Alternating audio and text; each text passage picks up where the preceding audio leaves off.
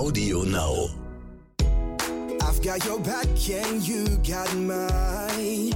We're walking together, long roads and winding alleys, side by side. Mountain tops and lowest valleys, you and I. Herzlich willkommen bei Tierisch Menschlich, dem Podcast mit Hundeprofi Martin Rütter und Wissenschaftsjournalistin Katharina Adick.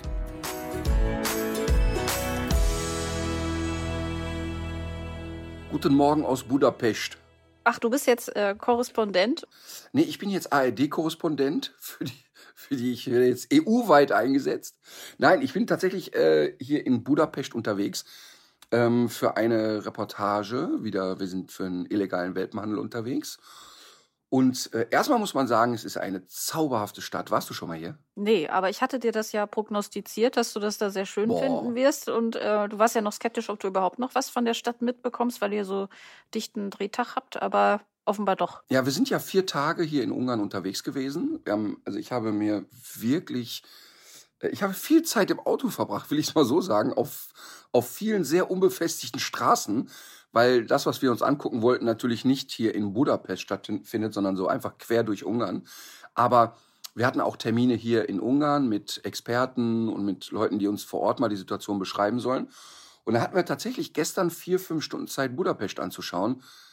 Ich habe wirklich kaum in meinem Leben etwas Schöneres gesehen. Steht also total auf der To-Do-Liste Wochenendreise nach Budapest, weil das wirklich, es ist so schön, so aufgeräumt, so freundliche Menschen, unfassbare Bauwerke. Das ist einfach Wien in schön. Ach, guck. Ja, und dann liegt's halt auch am Wasser. Das ist ja immer, finde ich immer, das macht's immer noch besonders schön.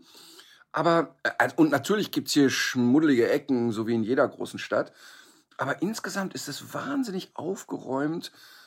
Also jetzt nicht nur, dass kein Müll rumliegt, aber es wirkt auch alles sehr gelassen, sehr nett. Die Leute sind unheimlich freundlich. Total schön, echt. Gut. Äh, kannst du denn auch schon ein bisschen mehr über die Welpengeschichte erzählen oder willst du dir das lieber sparen, weil es vielleicht ungünstig ist, bevor ihr fertig seid mit eurer Arbeit? Ach, ja, wir können ein bisschen drüber reden, weil die katastrophalen Drehs haben wir jetzt alle hinter uns. Ja. Und ähm, die Menschen, die äh, potenziell mit einem Knüppel hinter mir herrennen werden, die werden wohl erst nach der Ausstrahlung wieder losrennen. ja. Ähm, Und du bist ja gleich schon auf dem Weg zum Flughafen. Genau, also jetzt äh, aktuell, aber es ist wirklich spannend, wie schnell sich auch äh, das rumspricht. Ja? Ähm, wenn ich irgendwo hier unterwegs bin, ja.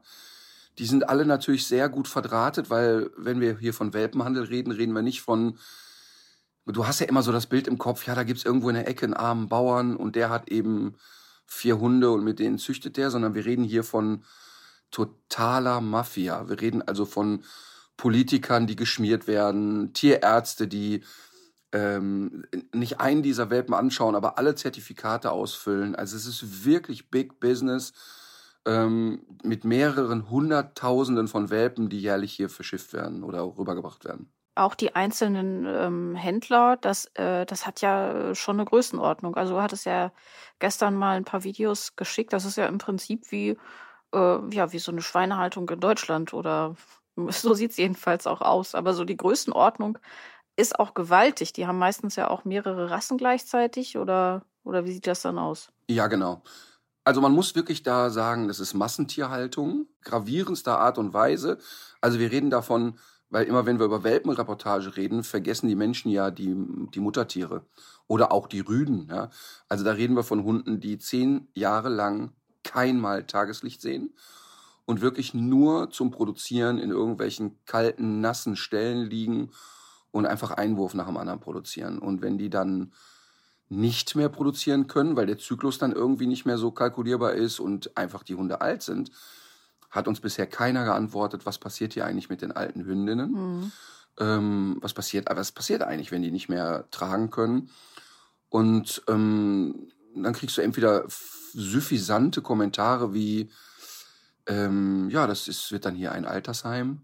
Und da reden wir von Leuten, also wir reden jetzt wirklich von Menschen, die mehrere hunderte Welpen im Jahr produzieren und von Händlern, die Hunderttausende von Welpen äh, durch Europa transportieren.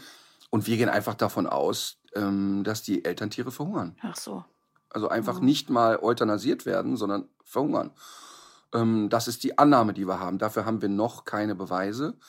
Ähm, aber wir sind hier wirklich wahnsinnig gut verdrahtet mit internationalen Tierschützern, die hier seit Jahren gute Arbeit machen und Trommelwirbel, die hier auch echt viel bewirkt haben. Wir mhm. haben eine junge Frau getroffen gestern, Agnes, und die hat einen Dachverband gegründet und die, also die hat selber zehn Jahre in einem Verein gearbeitet als Tierschützerin, hat an einen Dachverband gegründet, der, was ein sehr kluger Move war, wo nämlich die fünf erfolgreichsten, größten, seriösten Tierschutzvereine in Ungarn sich angeschlossen haben, so dass die wirklich gemeinsam äh, Zahlen erheben können, Erfahrungen austauschen können.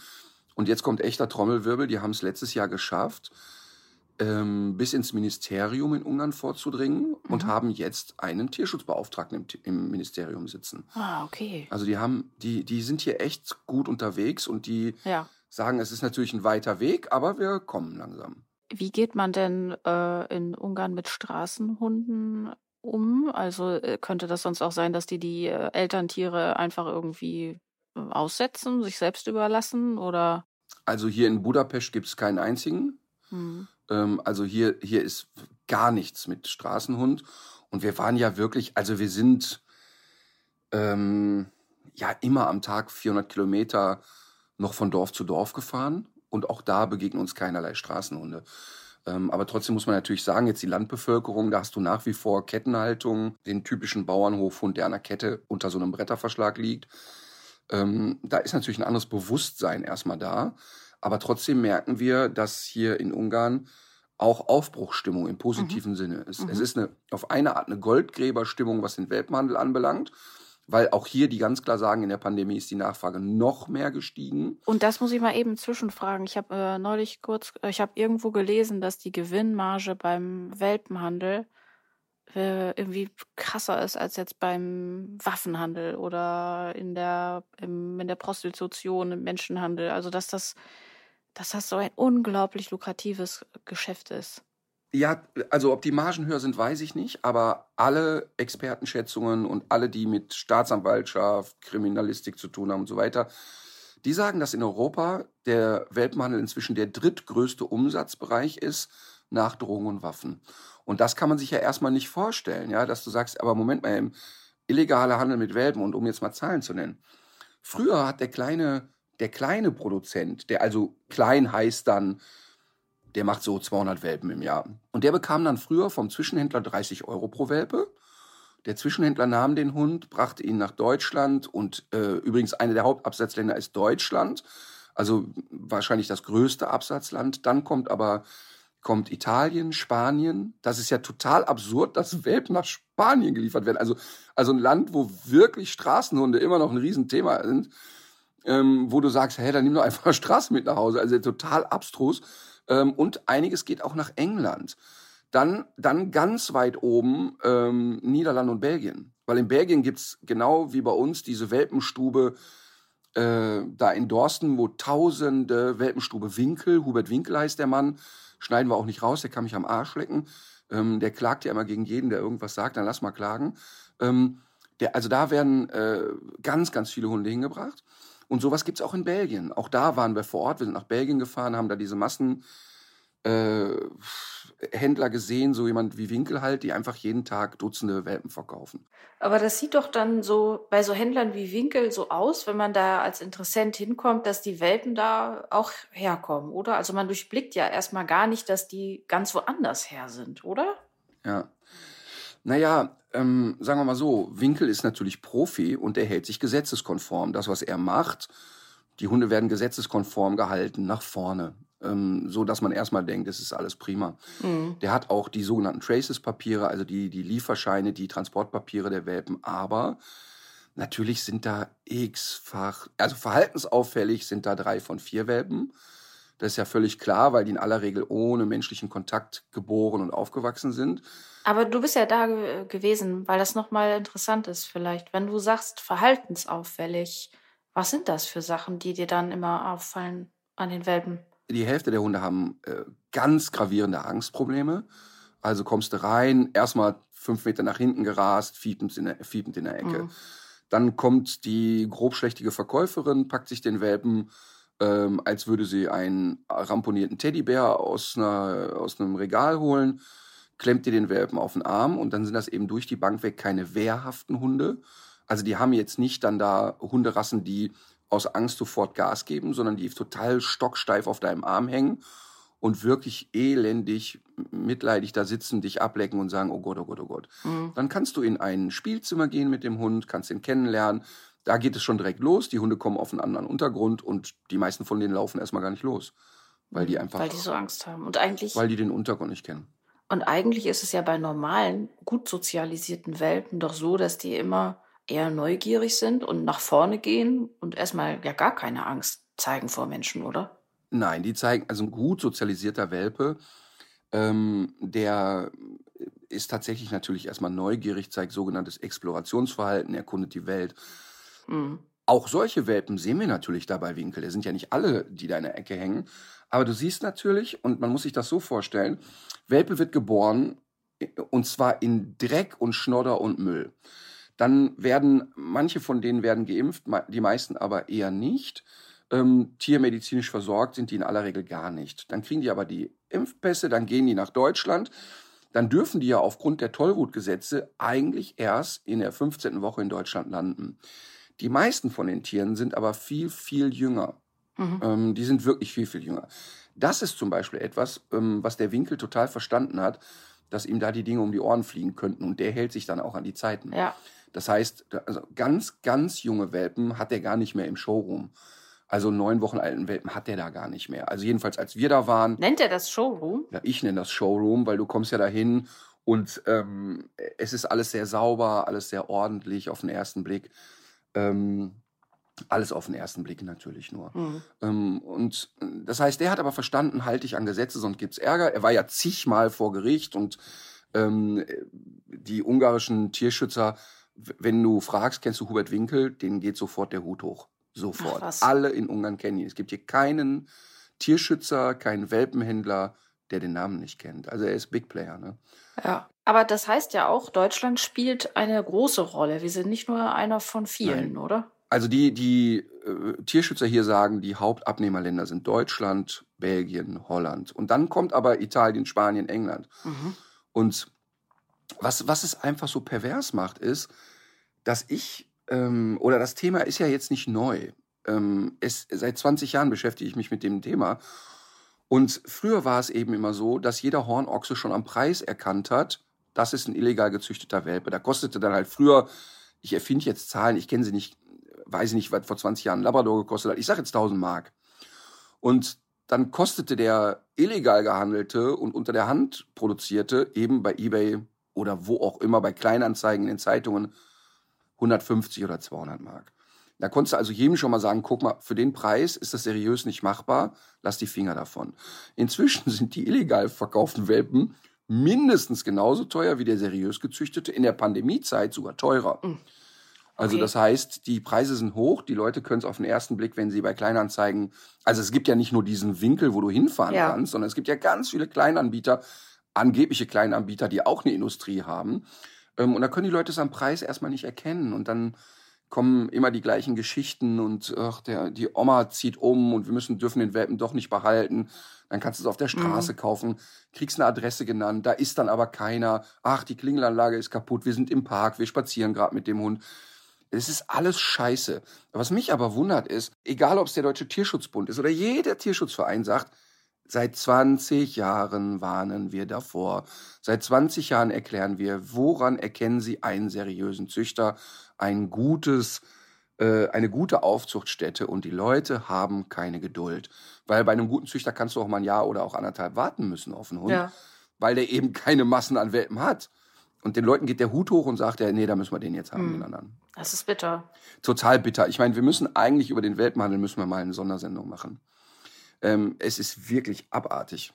Und es ist Mafia, ne? Es ist Mafia mit allen Strukturen. Es gab auch eine Zuschrift, eine Frage, weil du das ja schon mal angedeutet hattest, dass du eigentlich sogar sehr konkret wüsstest, wie du, wie man diese Sogwirkung aus Deutschland stoppen könnte durch Vorschriften, die dann, die hier greifen es gibt doch schon so die drei großen Schrauben, an denen man drehen müsste, um das relativ schnell zu beenden, oder? Ja, pass mal auf, ich kann dir mal ein Land sagen, was in dem Fall ziemlich vorbildlich ist.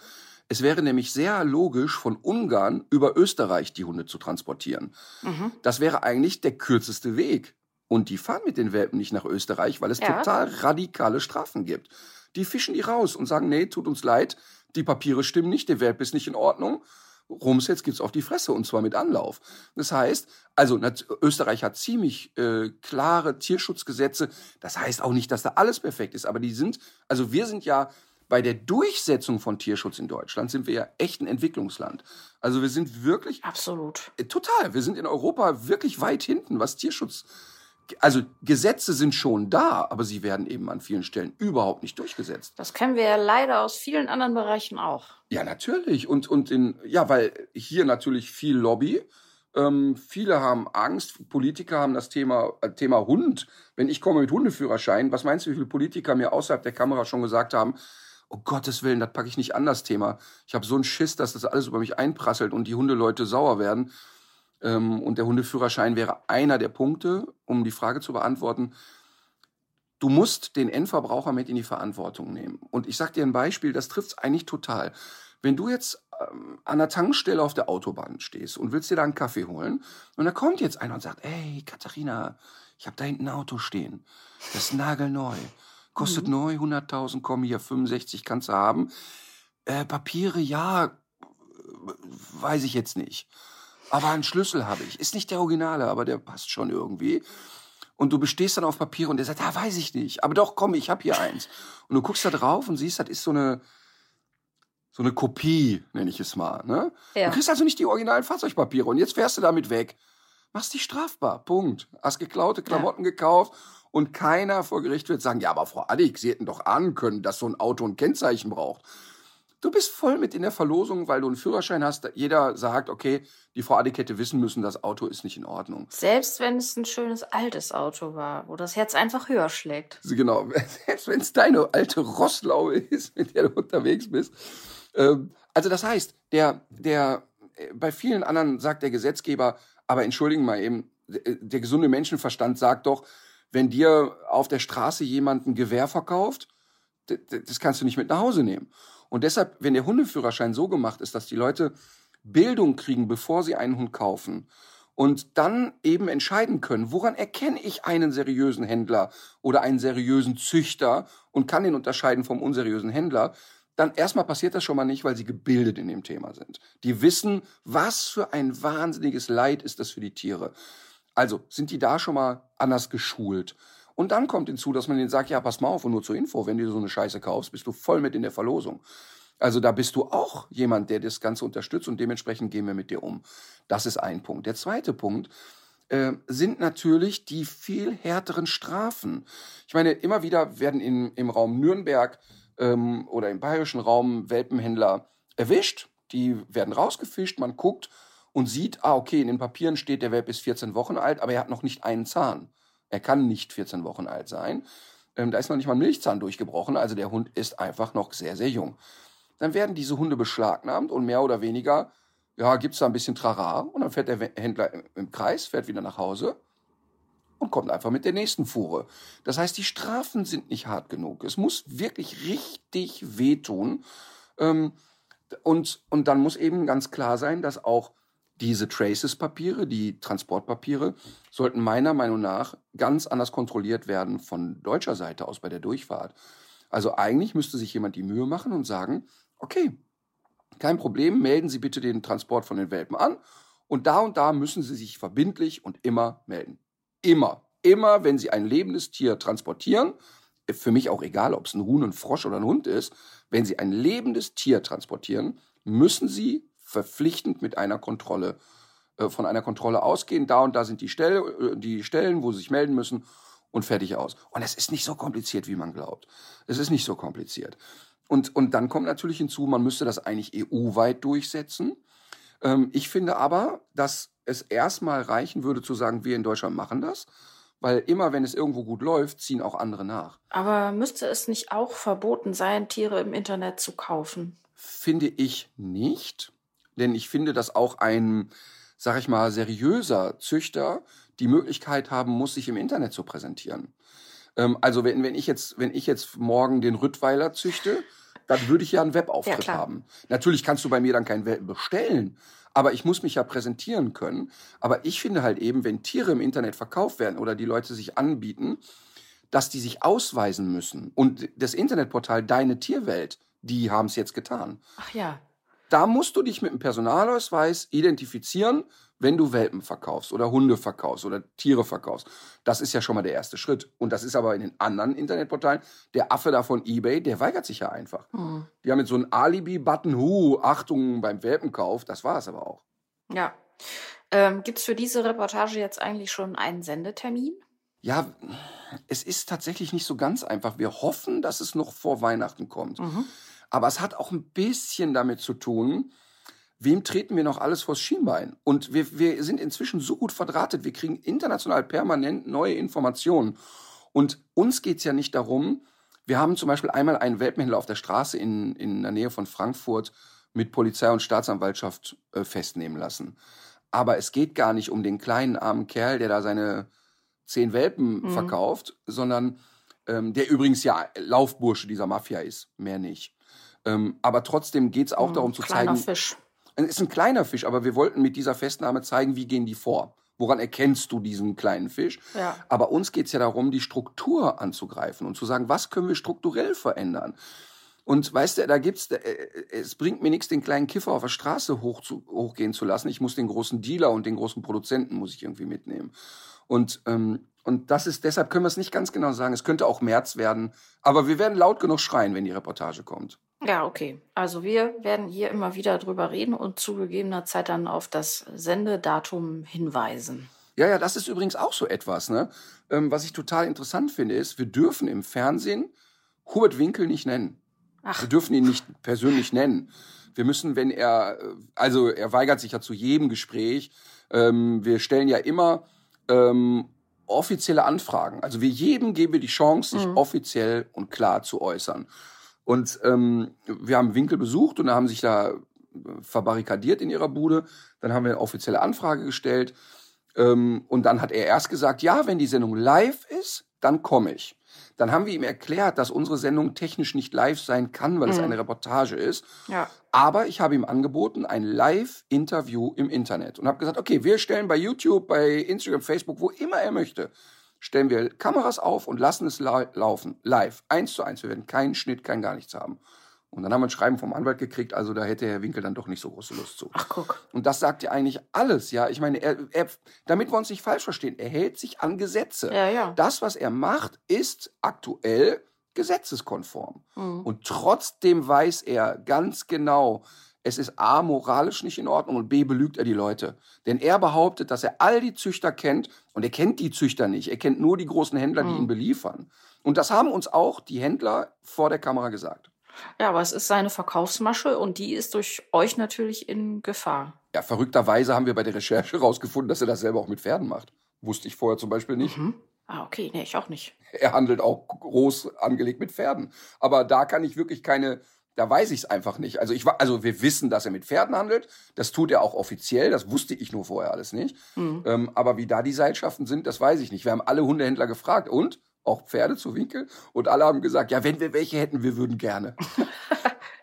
und, und du hast ja vorhin übrigens nach den Margen gefragt. Das habe ich gar nicht richtig beantwortet. Aktuell ist es so, dass durch die Pandemie auch die kleinen Händler sehr davon profitieren. Die haben, also der, der Händler ging früher zu dem Vermehrer. Der Vermehrer bekam 30 Euro für den Welpen und der äh, Händler hat es dann nach Deutschland vielleicht für 200 weiterverkauft und dann ging es für 600 irgendwie in den Handel. Mhm. Inzwischen ist es so, dass der Händler an den Vermehrer, also da, wo es den Hunden richtig schlecht geht, Ja. inzwischen sogar schon 200 bis 250 Euro zahlt. Mhm. Und weil die Margen so hoch geworden sind, kann er das jetzt machen und alle wollen und sollen mitverdienen. Dann nimmt er diese Hunde, bringt die nach Deutschland. Was dann Winkel für den Welpen zahlt, kann ich dir nicht sagen. Mhm. Ähm, aber es, es, es sind irre, irre Summen. Hört sich aber auch an, als würden da immer mehr Leute auch in dieses Geschäft rein wollen, oder? Ja, aber äh, da, da kann ich dir wirklich sagen, die, die mafiösen Strukturen, die achten schon sehr darauf, dass da keiner zu groß wird. Mhm. Also das ist wirklich, das ist wirklich organisierte mafiöse Struktur. Ah, krass. Das ist ja das, was die Leute überhaupt nicht verstehen.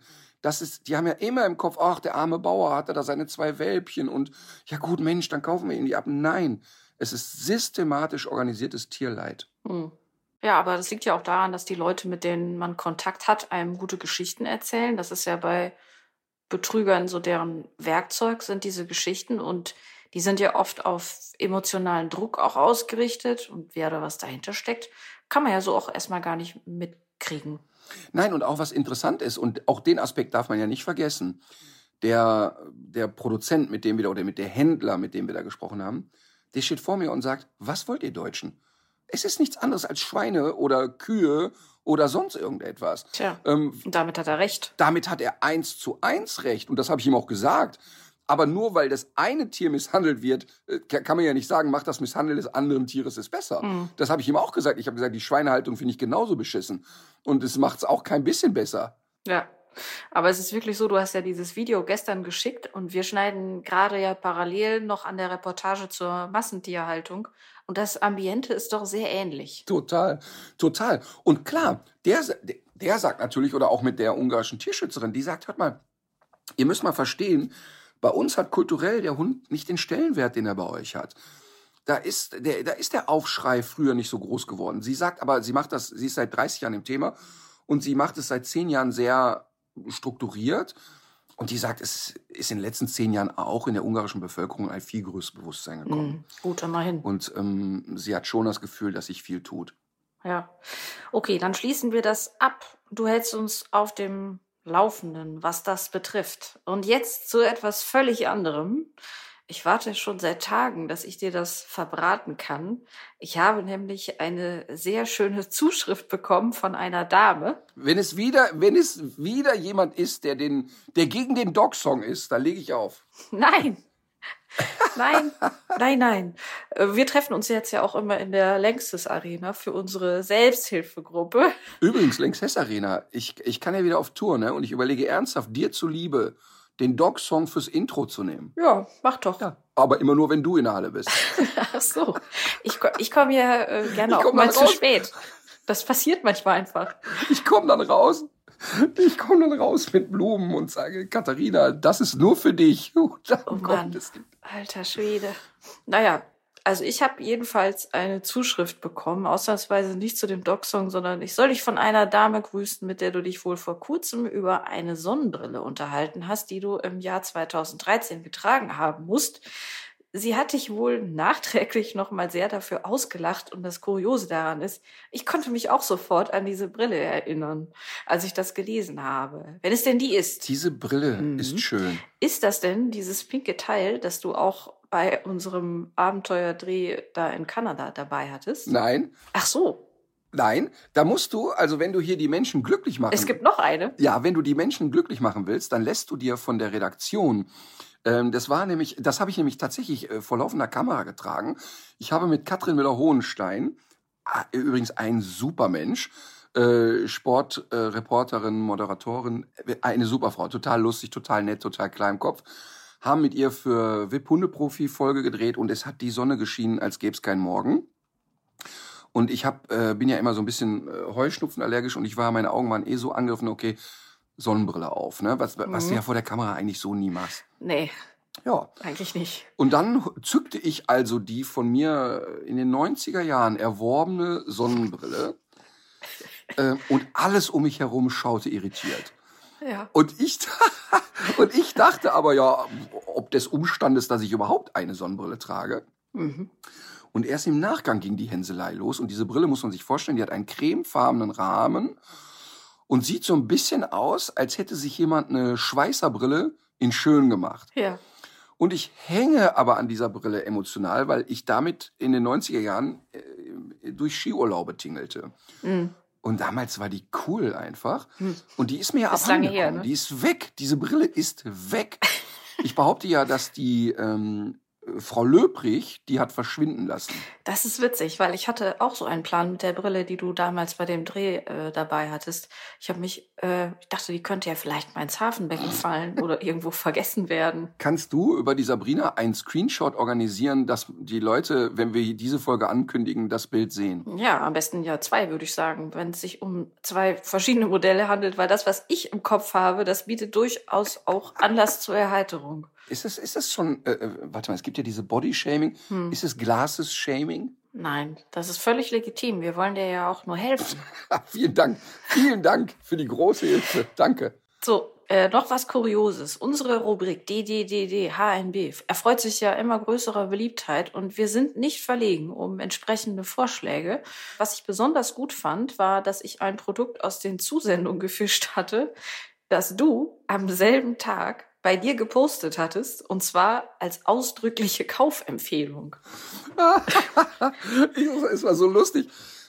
Bevor ich das Produkt erkläre und nach wie vor ein Fan dieses Produktes bin und bleibe, mhm. war es so lustig. Katharina schickte mir einen Screenshot mit dem Werbepost, den ich absetzte bei Facebook, einfach nur mit Dein Ernst? so herrlich. Und zwar handelt, handelt es sich und äh, handelt es sich auch weiter um einen äh, Dusch- und Brausekopf der Firma Grohe. Mhm. Und zwar hat die Firma äh, Hans Grohe, da gibt's wohl mehrere Grohes, äh, Hans Grohe einen Duschkopf entwickelt, um den Hund zu brausen und zu reinigen. Mhm. Und den bekam ich vor einigen Monaten zugeschickt. Und du weißt ja, wie ich bin, wenn mir irgendwie Produkte angeboten werden, äh, du probierst es erstmal aus. Ja, und bei einem Duschkopf für Hunde habe ich sofort gesagt, hör mal, wollt ihr mich verarschen, schickt das wieder zurück. und hab wirklich, war wirklich mein erster Impuls. Ich habe sofort gesagt, seid ihr beknackt oder was? Ich war jetzt hier so einen rosanen Duschkopf für Hunde, seid ihr bekloppt? Äh, das gucke ich mir gar nicht an. Ach, genau. Der ist ja auch noch rosa. Stimmt. Ja, den gibt's in vier verschiedenen Farben, wobei das natürlich jetzt. Zum Glück. Genau, für, für mich natürlich keine Relevanz hat, aber ich bekam da irgendwie so einen rosanen geschickt und, und sagte direkt, pass auf, Duschkopf für Hunde. Jetzt zählt mal bitte zwei und zwei zusammen. Martin Rütter, äh, überall erzählt der, Leute, äh, was soll das jetzt da täglich den Hund zu baden, zu duschen, zu frisieren? Das ist lächerlich. Bitte schick das Produkt wieder zurück. Okay. Produkt wurde natürlich nicht zurückgeschickt und immer wieder sagte jemand zu mir im Büro, sag mal, wie machst du das eigentlich, wenn die immer dreckig ist? Mhm. Da sage ich, ja, dann warte ich, bis die wieder sauber ist. Was ist das jetzt für eine Frage? Also, wenn die vom Spaziergang dreckig ist, dann rubbel ich der mit dem Handtuch die Beine trocken und den Bauch und dann lege ich die auf die Decke, bis die trocken ist.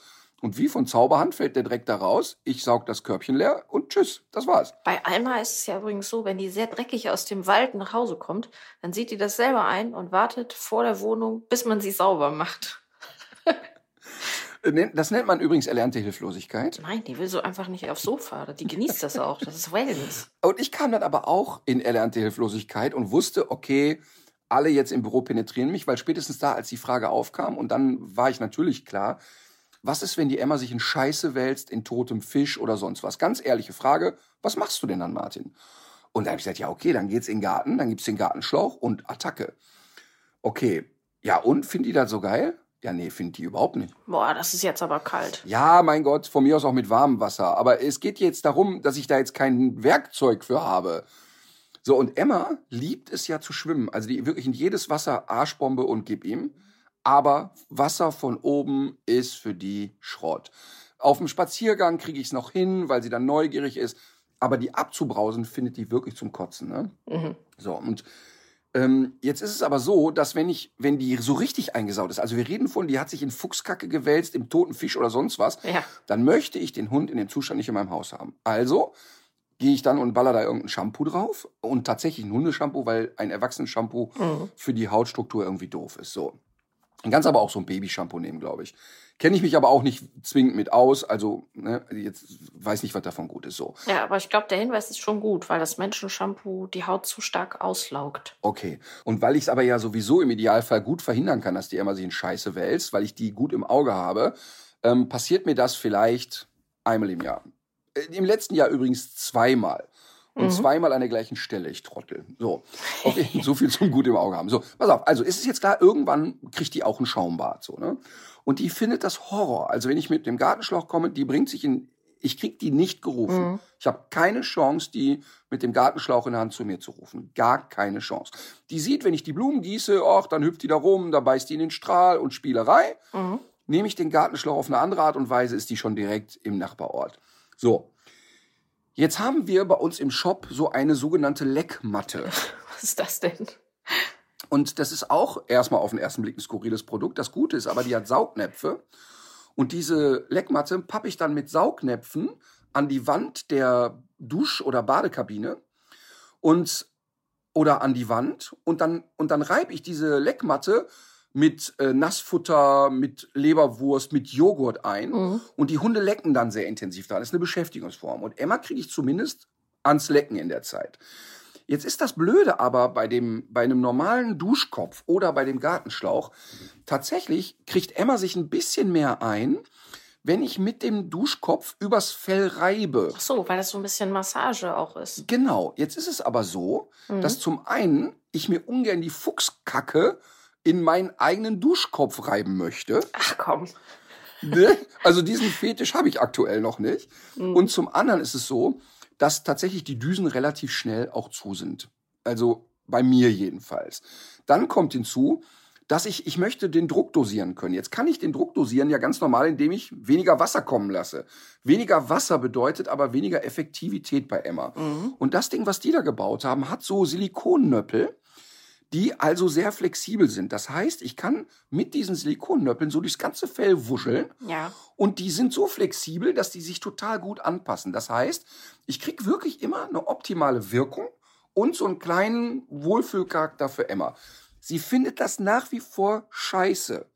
Ich bin aber mit diesem Ding schneller fertig. Ich bin viel, viel, viel, viel schneller. Ach so. Und das ist für mich der Grund, warum ich gesagt habe, ich finde das ein geiles Produkt. Dann hast du so zwei, drei verschiedene Knöpfe. Du hast so einen, da drückst du irgendwie drauf, dann kommt nur so ein, so ein, so drei, vier, fünf Düsen gehen an. Da kannst du dann so partiell mal drauf sprühen. Ich finde das Ding wirklich gut. Und ich wusste natürlich, wenn ich das poste, dann bricht's über mich hinein. Und es ist auch passiert. Und das fand ich total gut. Bei Facebook haben viele geschrieben, sag mal, Ritter, willst du uns verarschen jetzt? Ähm, und natürlich das Übliche wieder, der macht für Geld alles, bla bla bla. Ähm, das wissen und wir ja schon lange. ja, das wissen wir eh. Ich, zwischendurch verkaufe ich ja auch Welpen. Ja. Ähm, aber ich finde wirklich, ähm, also natürlich verdiene ich, wenn das Ding bei uns im Shop verkauft wird, Geld daran. Und das ist auch, ist ja kein Geheimnis. Mhm. Ähm, aber wie immer ist es wirklich ein Produkt, was ich ernst meine. Ich meine es wirklich ernst. Ich glaube auch, dass andere Leute mit anderen Hunden da anders klarkommen oder so. Für mich war das eine Hilfe mit Emma, kann ich wirklich so sagen. Aber wir sind ja, wie gesagt, um Schwachsinn nicht verlegen. Deshalb hatte ich noch eine Alternative vorbereitet. Die habe ich dir eben nochmal geschickt. das Beste, was du jemals geschickt hast, überhaupt ähm, zu dem Thema, das ist für mich wirklich, also absolute Freakshow, kaputte Welt, kranke Welt und ich bete, dass da in Deutschland nicht einmal dieses Produkt verkauft wurde. Ja, jedenfalls ist es erhältlich und es ist mir jetzt auch von für bestimmt fünf oder sechs Hörerinnen äh, zugeschickt worden. Das heißt, die machen jetzt vermutlich äh, eine krasse Werbeoffensive gerade, aber ich glaube ja auch, dass wir alle unsere Algorithmen mittlerweile versaut haben und so was jetzt immer mehr angezeigt wird, weil wir ja offensichtlich Interessenten sind. Du packst also die Leute in kranke Algorithmen. Ja, genau. Willst du einmal aufklären, was es ist? Ja, beschreib du doch mal, was du da siehst. Also, ich äh, finde ja schon den Trend bei Frauen sehr bizarr, wenn die sich die Plastiknägel aufkleben. Ja. Ey. Und ähm, im Prinzip wie Karnevalskostüme sich als Hexen verkleiden mit den, mit den langen Nägeln. Ne? Also das geht wirklich komplett an mir vorbei. Das kann ich überhaupt nicht verstehen, was daran schön sein soll. Das ist wirklich so, als wären Außerirdische gelandet. Das, äh, ich, ich, es sind ja Außerirdische. Das sind die, die Bill Gates gechippt hat. Die waren vorher Echsen. Und jetzt sind die als Menschen mit so lang äh, geratenen Krallen. Ich glaube auch, ich glaube auch, dass es ein totales Missverständnis ist, dass manche Frauen denken, Männer fänden das gut. Meinst du, dass die das deswegen machen? alle Männer in meinem Umfeld äh, pissen sich vor Lachen. Äh, mal unabhängig davon, dass ich immer denke, was meinst du, was sich da drunter so alles hortet? Ja. Also ich glaube, dass da ja, ich glaube, dass da äh, zwischendurch auch äh, Kleinnager sich einnisten. Überwintern.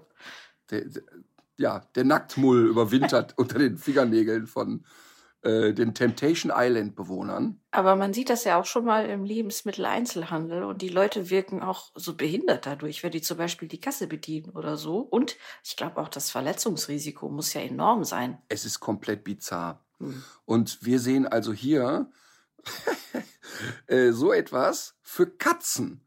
Und zwar soll man der Katze einen, äh, also über die Krallen quasi ein, ja, wahrscheinlich ist es Acryl oder so, ein, ja, auf die Krallen etwas draufpappen, Mhm. das so mit Glitzer, Klar mit Glitzer. Sternchen und, und mit Glitter, so dass einfach dann die Krallen, Natürlich ist das mit Glitzer. wenn schon, denn schon, ne? Mhm. Also die Katze soll dann quasi auf ihre Krallen diese Glitzerdeckel kriegen und einfach dann so wunderschön aussehen. Und was ich dabei nicht verstehe, die Katzen, die ich kenne, die fahren die ja erst aus, die Krallen. Also die äh, Katzenpfote an sich ist ja eigentlich erstmal weich und die Krallen sind drin. Ich lese mal kurz vor, was der Hersteller hier zum Besten gibt, weil das ist auch noch mal sehr sehr schön. Ja, bitte. Guter Katzenschutz. Diese Katzendeckel können ihre Katzen vor Kratzern schützen, wenn sie verletzt werden. Sie können sie auch von ihrem Haustier trennen, wenn sie damit spielen. Vermeiden Sie Verletzungen. Tragen Sie diese Deckel. Sie müssen sich keine Sorgen machen, dass Ihre Kleidung beschädigt wird durch die Krallen. Also das heißt, dass die auch stumpfer sind als die Originalkrallen und du quasi vor der Katze geschützt bist, die dich anfällt. Mhm. Achtung! Unsere Nagelklauen-Abdeckungen sind für kleine Katzen gedacht. Sie bestehen aus Vinylharz und fühlen sich weich und bequem für die Katze an. Sie sind mit den Klebstoffen versehen und fallen nicht leicht ab. Sie werden es lieben, wenn sie auf die Katzen aufgetragen werden. Einfach zu bedienen. Sie sollten zuerst die Katzennägel reinigen und abschneiden. Also damit meinen die Kürzen wahrscheinlich. Bitte nicht ganz abschneiden. Denn, aber es steht auch hier, denn dann etwas, nicht zu viel Kleber, in die Katzenkappen geben, eine Weile warten, bis der Kleber halb trocken ist.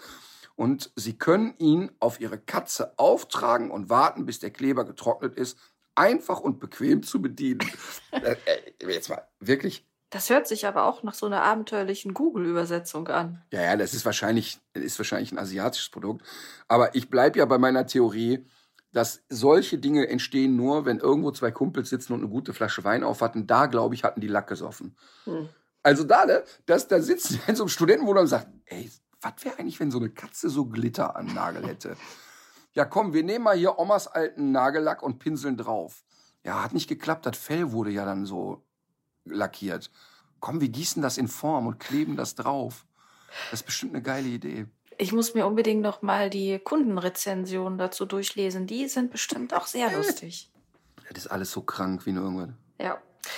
So, apropos andere Tiere als Hunde. Ich würde gerne noch über eine Sache sprechen, die mich neulich überrascht hat, als wir auf einer Schweineweide standen, inmitten äh, großer, ausgewachsener Schweine. Und da bist du mit der Geschichte rausgekommen, dass du schon viel mit Schweinen trainiert hast. Und zwar wegen territorialer Aggressivität. Also du bist heimlich auch Schweineprofi. Äh, ja, der Sauprofi. ähm, nee, aber das mit dem territorialen Verhalten, das wird dir jeder, der mit Schweinen zu tun hat, sofort bestätigen können. Mhm. Und auch der Jan, der Tierschützer, mit dem wir auf der Wiese waren, hat ja durchaus an manchen Stellen gesagt, okay, wenn sie kommen, ist okay, wenn nicht, ist auch okay. Wir bedrängen sie aber nicht und es ist ja auch deren Revier und so weiter. Mhm. Ähm, das heißt jetzt aber nicht, dass das Schwein äh, besser auf Schrottplätze aufpassen könnte als für Rottweiler. So ist es nicht. Aber das Schwein hegt territoriale Ansprüche und ähm, äh, viele Menschen, was ja auch irgendwie nett ist, halten sich Hausschweine, Mini-Schweine meistens.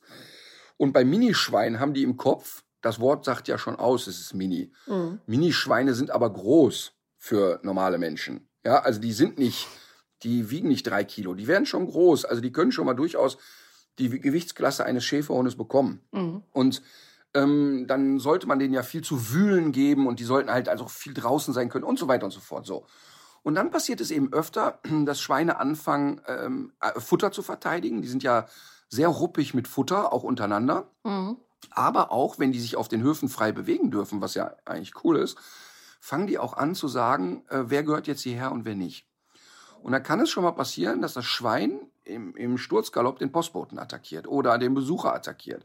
Ja. Und das ist natürlich dann nicht so gern genommen. Ich stelle mir das auch schmerzhaft vor. Also was macht das Schwein denn dann? Rempelt das äh, einen einfach nur an oder setzt das auch die Zähne ein? Weil, also die Leute müssen ja zu dir auch mit irgendeiner Geschichte gekommen sein. Ja, genau. Also das, ähm, ich finde da, ich muss, ich muss es suchen. Ich habe ein, ein Training mit Schweinen habe ich gefilmt. Das ist aber bestimmt schon 20 Jahre her oder 15 Jahre her. Nee, nee eher 20 Jahre her. Ähm, das finde ich bestimmt irgendwo in einem alten Archiv. Ähm, da war es eben so, dass dieses Schwein immer, sag ich mal, mit so Imponierlauten äh, gegen die Beine der Besucher rannte. Und dann auch dran blieb, also auch bedrängte. Jetzt sind Schweine aber natürlich so, es gibt so eine, so eine Scheinattacke und dann erstmal wieder kurzen Rückzug, Schwein äh, geht wieder ran und geht wieder zurück und so. Und da war es aber eben so, dass die natürlich viele Kinder zu Besuch hatten auf diesem Hof. Und ähm, da irgendwie die Idee war, okay, wie können wir das hinkriegen, dass das Schwein nicht doch dauernd nur eingesperrt sein muss. Also die hatten den großen Wunsch, dass es sich äh, frei bewegt. Und man muss dazu ja auch sagen, so ein ausgewachsenes Schwein bringt ja wirklich was auf die Waage und ist auch eine imposante Erscheinung. Die sind ja auch groß, also fast wie so ein kleiner Smart. ja, also auf jeden Fall länger als ich, aber äh, also nicht das Minischwein, aber das Hausschwein. Ähm, die, die wir da getroffen haben, die wogen ja zwischen 120 und 150 Kilo. Ähm, also das ist schon ein Kavenzmann. Aber selbst wenn du dir irgendwie ein Minischwein dahin hältst und selbst wenn es jung ist und 10 Kilo hat, oder lass es ein erwachsenes Tier dann vielleicht 30 Kilo haben, das kommt damit Schwung in deine Beine gerannt, das ist nicht witzig. Mhm. Ähm, erst recht nicht, wenn es kleine Kinder sind. Das Gute bei Schweinen ist aber, dass die nicht so drauf sind im Kern. Das heißt, also es ist jetzt keine Spezie, die sagt, boah, mein größtes ist, wenn ich morgens wach werde und Leute attackiere. Ähm, dafür sind die ja nicht explizit gezüchtet worden. Ja. Ähm, das heißt, man kann das eigentlich relativ gut umlenken. Und ein Schwein möchte, und das ist wirklich wichtig, auch beschäftigt werden. Das ist ja das Schlimme an der Massentierhaltung. Mhm. Ähm, dann kriegen die da, es gibt ja so Zertifikate dann in der Massentierhaltung, da gibt's ja diesen Tierwohlstempel. Das ist ja der größte Beschiss überhaupt. Da kriegt das Schwein dann halt eine Metallkette reingehängt und darf drauf kauen mhm. als Spielzeug und kriegt einen halben Quadratmeter mehr und dann kriegt es ein Tierwohlsiegel. Das ist ja total pervers. Aber ein Schwein muss Beschäftigung haben. Die haben zum Beispiel sehr intensive artspezifische Kommunikation und Spielformen. Also eine, eine Schweinemutter spielt mit ihren Babys, total ausgeprägt. Also die kauen aufeinander, die klettern übereinander und so weiter. Mhm. Und auch Schweinebabys untereinander spielen wirklich viel. Ja. Und das heißt, Beschäftigung ist ein ganz wesentlicher Faktor. Natürlich will ein erwachsenes Schwein auf einer Wiese liegen, sich suhlen, wühlen und will jetzt keinen Marathon laufen. Aber ähm, wenn es jetzt sozusagen in den Familienverband integriert ist und läuft mit der Familie mit, dann musst du Alternativen schaffen. Und was Schweine richtig gut können, ist apportieren. Schweine sind großartig im Apportieren. Also ein Schwein bringst du wirklich sehr, sehr schnell bei, dass es apportiert. Mhm. Und ähm, zum Beispiel sind Schweine auch sehr gut in Fährtenarbeit. Ähm, denn ein Schwein schnüffelt und wühlt den ganzen hm. Tag. Das berühmte Trüffelschwein. Ja, ja. Und das Apportiertraining da mit Futterbeutel oder ja, wie? genau, genau. Also bei diesem Schwein haben wir ähm, nicht mit Futterbeutel starten können, weil es wirklich alles sehr schnell zermalmt hat.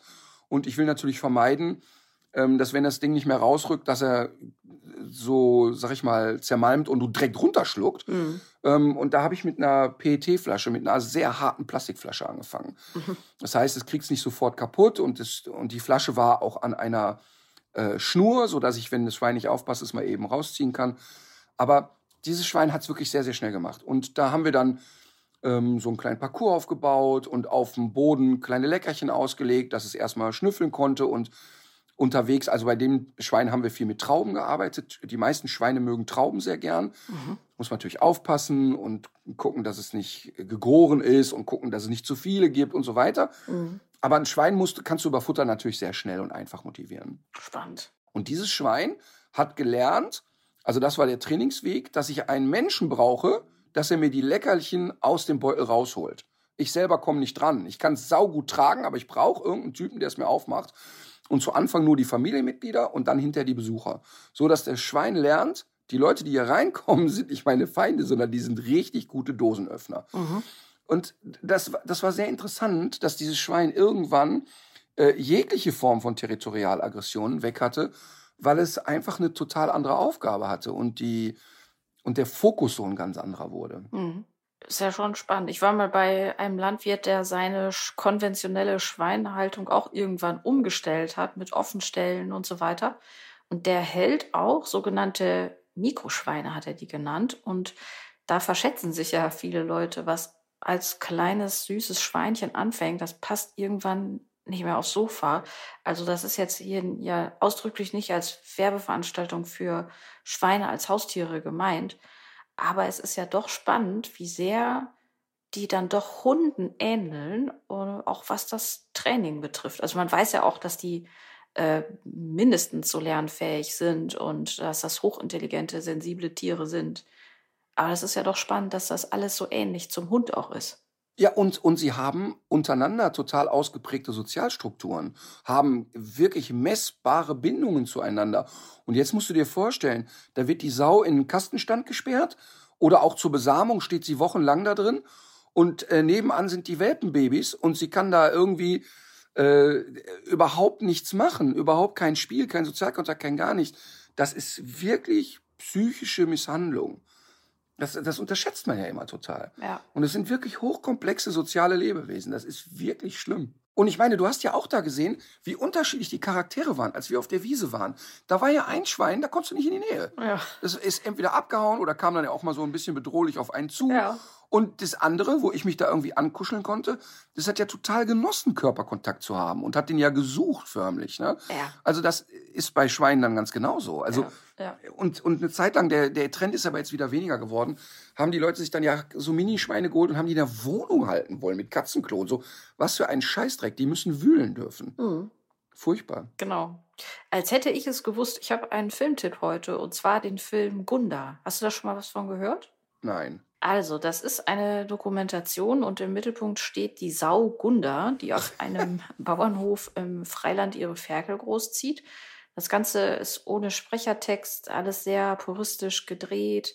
Die ganze Geschichte wird aber in sehr lange Einstellungen äh, mit Geräuschen erzählt und man taucht so wirklich sehr in diese Schweinewelt ein und umso heftiger ist es dann irgendwann auch, als der Mensch dann in diese Schweinefamilie eingreift. Aber wirklich ein sehr schöner Film, Gunda, der noch in einigen ausgewählten Kinos läuft. Krass, dass sowas im Kino läuft. Mega. Ähm, und zwar möchte ich äh, jemanden empfehlen. Und zwar hat, als ich hier angekündigt habe, ich möchte ein veganes Experiment machen, bin ich ja wirklich überrollt worden mit Infos. Stelle fest, dass hier und da auch die vegane Szene sehr militant sein kann. Möchte an dieser Stelle schon mal direkt sagen, dass ich niemanden bekehren möchte zu veganen Lebensformen. Ähm, niemand ähm, muss sich äh, selbst geraspelte Hornhautrezepte äh, zu Gemüte führen und so weiter, weil da war wirklich auch echt viel Bizarres dabei. Für mich bizarr. Wie, da- das ist doch dann auch gar nicht mehr vegan. Aber es ist ein in sich geschlossener Kreislauf. Ja. Ne, ich habe auch übrigens äh, interessante Zuschriften bekommen von Leuten, die. Das ist ja sowieso so verrückt, dass die Menschen, wenn du sagst, das und das möchte ich mal ausprobieren, glauben, dass sie ähm, äh, in irgendeiner Art und Weise das sofort negativ oder positiv bewerten müssen. Mhm. Ähm, natürlich ist es irgendwie gut, wenn jemand schreibt und sagt, Mensch, habe ich auch mal ausprobiert, das und das waren meine Erfahrungen. Aber ähm, ich habe wirklich Zuschriften bekommen, die, ja, und dann musst du aber das machen und das und das und das und, und lass dich nicht von dem und der ist aber viel besser und also wirklich so äh, ganz schlimm. Aber auch ziemlich asoziales Zeug hat mich erreicht. Mhm. Da, da gibt's ja immer, es gibt ja immer fünf Bekloppte, das ist ja logisch. Überleg mal, da sind jetzt in beiden, äh, bei Facebook und Instagram sind, was weiß ich, 1,1 Millionen Menschen. Das ist ja eine Menge Zeug. Mhm. Und, und ähm, da hast du natürlich auch ein paar total kaputte dabei. Aber das ist eben genau nicht der Duktus. Aber, aber da kam das eben und da brach es aus jemandem heraus. Und davon gab es so drei, vier Zuschriften. Fand ich sehr, sehr interessant. Ähm, es war interessanterweise auch sehr häufig ähm, so ein bisschen, sagen wir mal, man konnte an dem Profil ähm, sehen, dass da ein relativ geringer Bildungsgrad stattfand. Fand ich auch sehr interessant. Also man konnte das an der Sprache schon merken, aber wenn man das gesehen hat. Also Mhm. egal, lange Rede, kurzer Sinn. Was ich eigentlich sagen wollte ist, es hat ein äh, junger Mann äh, sich bei mir gemeldet. Total nett. Ähm, er ist Koch und äh, hat wirklich ganz, ganz nett geschrieben. Natürlich auch ein Hundefan und so weiter und so fort. Und der Mann heißt Philipp Steuer. Und ähm, Philipp mit einem L, aber mit zwei P und Steuer, so wie, das, äh, wie die Steuern, die wir nicht gern zahlen. Philipp Steuer. Mhm.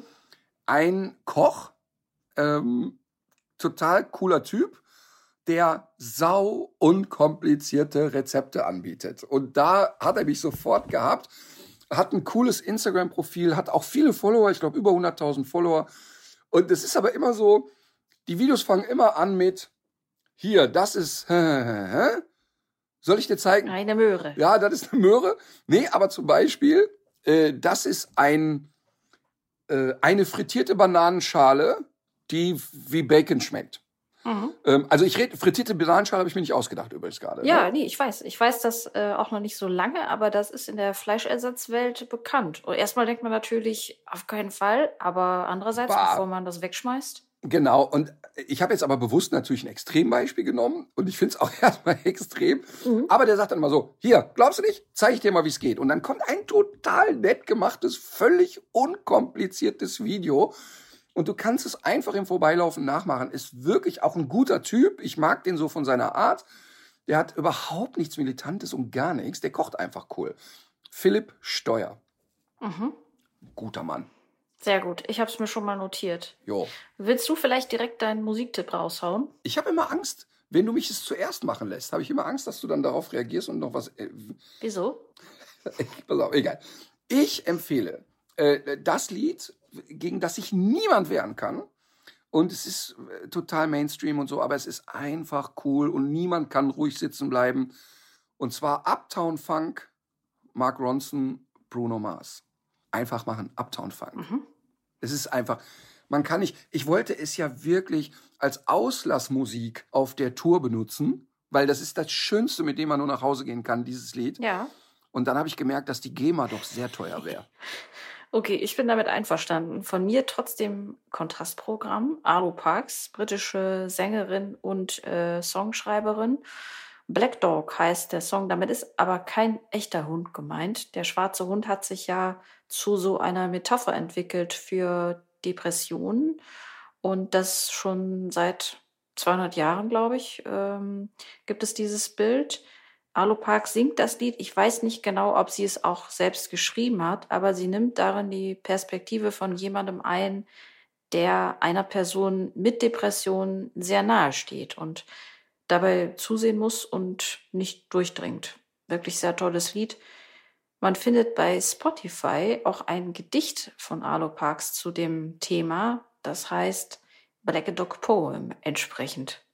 Würde ich auch gerne empfehlen. Und äh, übrigens mal wieder, das ganze Album ist eigentlich eine Empfehlung. Das ist so eine der wenigen Momente, wo ich mich auf eine Empfehlung von dir freue. Ähm, denn natürlich ist das Thema Depressionserkrankung ein, ein so wichtiges Thema und das so viele Menschen betrifft. Aber was eben oft vergessen wird, und deshalb finde ich dieses Lied schon jetzt gut, ähm, weil ja immer die Angehörigen auch so ein bisschen mit hin- hinten runterfallen. Und es ist immer wirklich heftig. Ähm, ich habe es ja wirklich ähm, ja, einmal sehr extrem miterleben müssen, ähm, dass du das Gefühl hast, dass dieser Mensch natürlich erlebt, alle um mich herum denken, ja, stell dich doch nicht so an. Dir geht's doch eigentlich gut. Objektiv betrachtet hast du so viele Parameter, die dich glücklich machen müssten. Ja. Er kann es aber eben nicht oder sie kann es eben nicht. Und ähm, die Leute drumherum verzweifeln auch total und sagen, es ist so furchtbar mit zuzusehen, dass ich eigentlich überhaupt nichts Schlaues tun kann, als da zu sein. Und deshalb finde ich es ein gutes Thema. Ja. Und dieses Dasein ist manchmal gar nicht so einfach. Davon handelt insbesondere das Gedicht. Du merkst, ich lasse es einfach so stehen und freue mich auf das Lied gleich. So, es ist 11.26 Uhr. Ich glaube, du musst jetzt mal langsam los. Koffer packen, zum Flughafen fahren, oder? Genau das. Denn ich muss, ich muss, ich muss jetzt hier weg. Verstehst du? Die sind hinter mir her. Die Sache ist zu heiß in Budapest für den. Hundeprofi.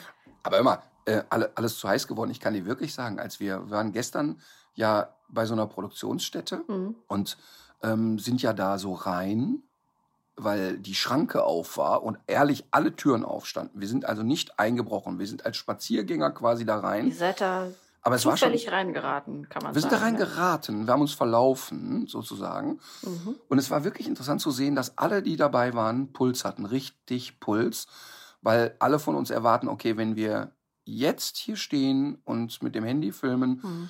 und die Leute kommen, die werden nicht freundlich mit uns diskutieren und die werden auch nicht sagen, es wäre schön, wenn sie das Grundstück verließen oder wir rufen die Polizei, Ja. sondern ich glaube, ähm, das hatte dann gute Gründe, dass wir die Autos draußen mit laufendem Motor stehen ließen. Oh, okay. Und das sind ja auch so Situationen, die willst du eigentlich gar nicht haben, aber wir brauchen diese Aufzeichnung und wir müssen zeigen, ähm, wie es da ist. ja.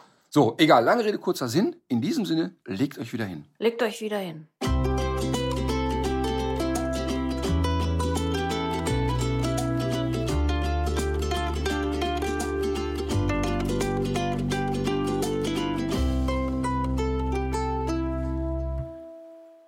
So Leute, das war's jetzt mit tierisch menschlich. Aber damit ihr die Zeit zur nächsten Folge gut überbrücken könnt, haben wir hier noch einen Podcast-Tipp für euch. Hallo, hier ist Lars. Und Ivy. Und wir haben zusammen einen Podcast, oder was? Ganz genau. Neon. Unnützes Wissen machen wir. Und wir freuen uns natürlich, wenn ihr, nachdem ihr diesen wundervollen Podcast gehört habt, auch mal bei uns vorbeischaut. Überall, wo es Podcasts gibt. Jeden Montag eine neue Folge. 30 Minuten vollgepackt mit unnützem Wissen.